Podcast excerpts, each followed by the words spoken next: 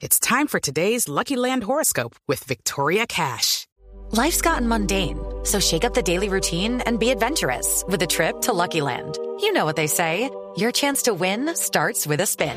So go to LuckyLandSlots.com to play over 100 social casino-style games for free for your chance to redeem some serious prizes. Get lucky today at LuckyLandSlots.com. Available to players in the U.S., excluding Washington and Michigan. No purchase necessary. VGW Group. Void where prohibited by law. 18 plus. Terms and conditions apply. Momento para nuestra sección.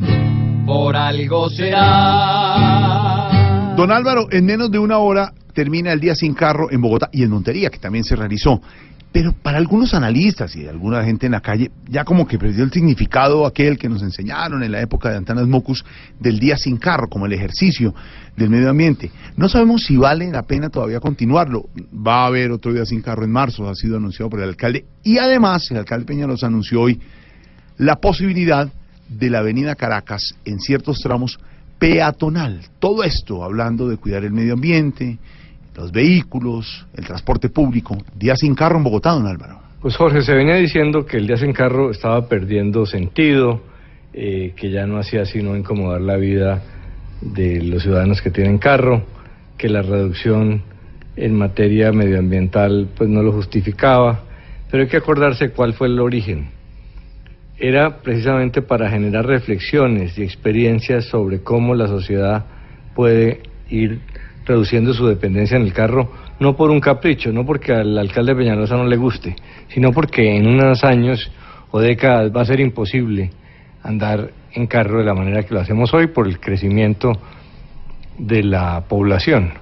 Y hoy el alcalde Peñalosa hizo un, un anuncio que nos vuelve a las raíces de por qué se creó este día. Un anuncio muy importante de que en dos o tres años la avenida Caracas puede ser peatonal. Algunos ponen el grito en el cielo, pero hay que entender el contexto en que se dice. Eso es la base de que la Caracas tenga el Transmilenio que tiene hoy, facilitado y descongestionado porque otras redes de Transmilenio habrán entrado en funcionamiento y porque por ahí va a pasar el metro.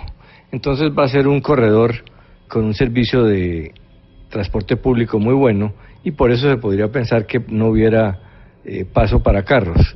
Lo que sí habría sería una infraestructura muy buena, muy amplia para bicicletas, que yo creo que esa es la clave.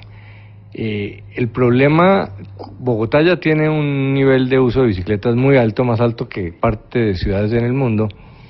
Eh, lo que no tiene es infraestructura. El día que haya una, un corredor de la 72 hasta el centro, eh, cómodo, seguro para bicicletas, pues eso va a generar una dinámica de uso de la bicicleta muy grande.